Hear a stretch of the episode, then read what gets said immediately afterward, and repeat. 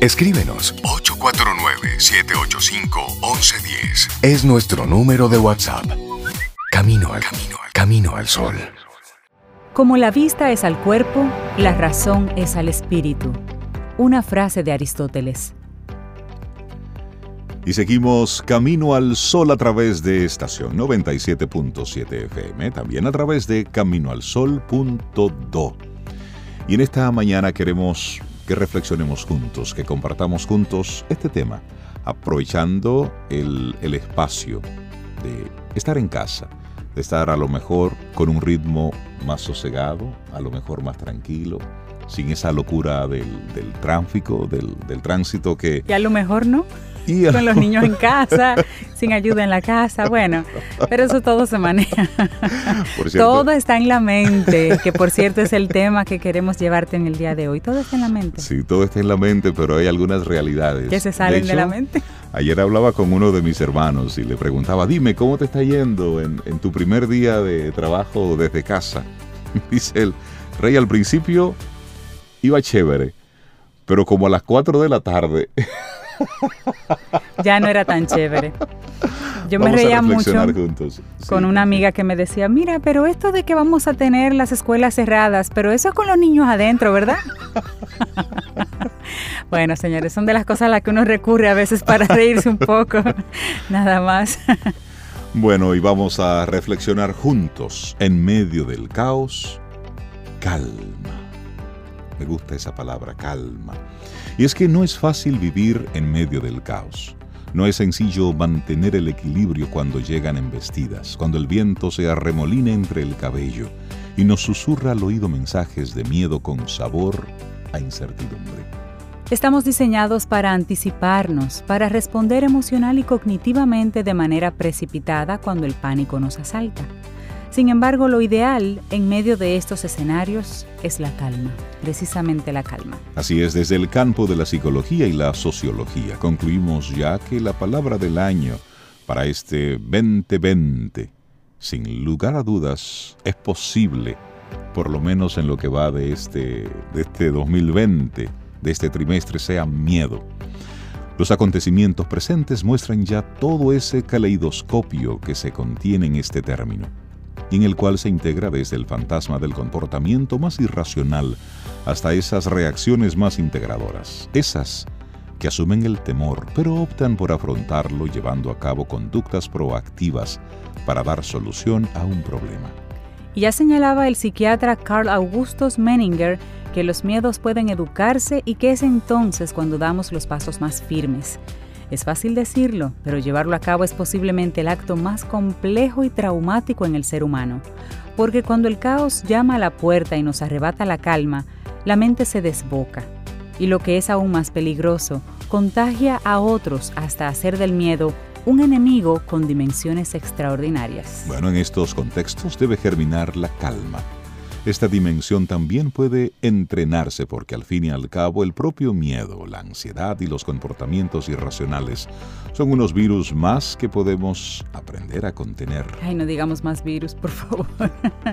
bueno, es que hemos llegado a un punto en que estamos enfermando, metafóricamente, enfermando de malas noticias la televisión, la radio, las redes sociales, los datos inquietantes, los hechos preocupantes y los mensajes negativos están ganando sobre los positivos. Es más, por término medio, las noticias negativas siempre se comparten antes que las esperanzadoras.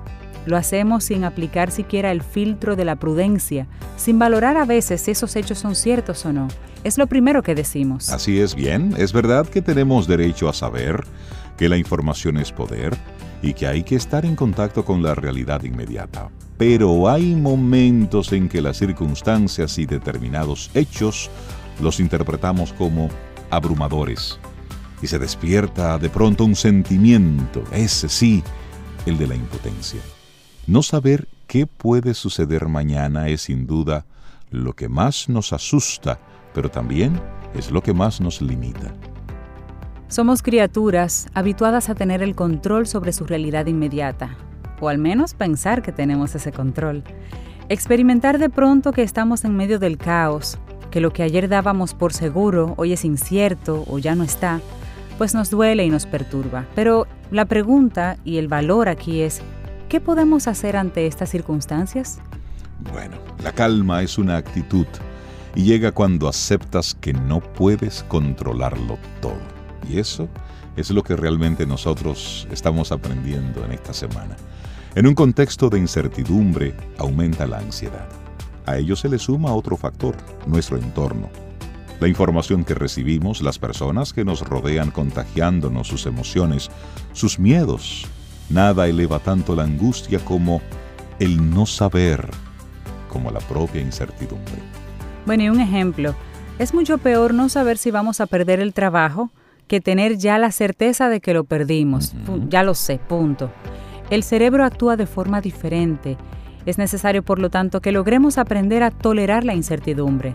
Debemos asumir que aunque no tengamos el control sobre ciertas cosas, sí tenemos el control sobre cómo elegimos reaccionar ante ellas. Y esa es la clave. Así es, actuar con calma es la mejor actitud. Es el enfoque mental mediante el que podemos responder de manera más acertada, razonable y ajustada, dando lo mejor de nosotros mismos. La invitación, limpia la mente, elimina esos pensamientos catastróficos. En medio del caos, los pensamientos catastróficos no ayudan, no ayudan, nos hunden. En medio de las dificultades, de un escenario de dudas o problemas, la mente debe ser nuestra aliada y no esa adversaria que nos entorpece a cada paso. Por tanto, es vital que seamos capaces de limpiar de nuestro enfoque cotidiano el pensamiento que entorpece, que alimenta el miedo, el que en lugar de ayudarnos a dar con una solución, añade un problema más. Lo importante aquí es que seamos conscientes de ellos y eliminemos el diálogo interno negativo. Apréndetelo. Diálogo interno negativo. La calma debe ser ese faro, capaz de guiarnos en la oscuridad. Y en medio del caos, ¿quién elige ser? Responder en pocas, en épocas difíciles a la cuestión de quién deseamos ser puede ayudarnos en medio del caos. ¿El héroe o la víctima? ¿Quién sirvió de ayuda o empeoró aún más la situación? ¿Alguien de quien sentirte orgulloso o una figura que eligió el inmovilismo y el pánico? Tú eliges Tú decides qué estela y qué impronta vas a dejar en estos días en los que estamos obligados, sí, a dar lo mejor de nosotros mismos. En escenarios de crisis, la calma es esa compañera capaz de trazar caminos más serenos y acertados. Con ella de la mano, con la calma de la mano, vemos las cosas con mayor nitidez para saber reaccionar, ser proactivos y responsables, y además hasta un poco creativos. Es momento de activarla. Bueno, es momento de activarla. Es hora de que en un presente de cambios e incertidumbres actuemos juntos con serenidad, con inteligencia, con aplomo. Con aplomo. Me Esa gusta. es la invitación. Realmente, en medio del caos, la calma. Es el llamado. Para hoy y para todos los días, de hecho.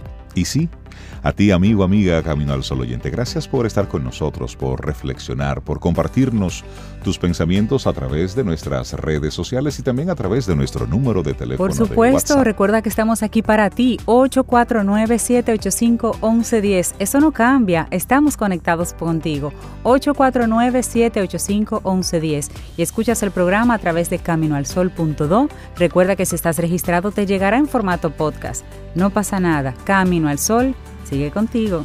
Así es, nosotros seguimos avanzando, disfrutando mucho. Estás escuchando Camino al Sol.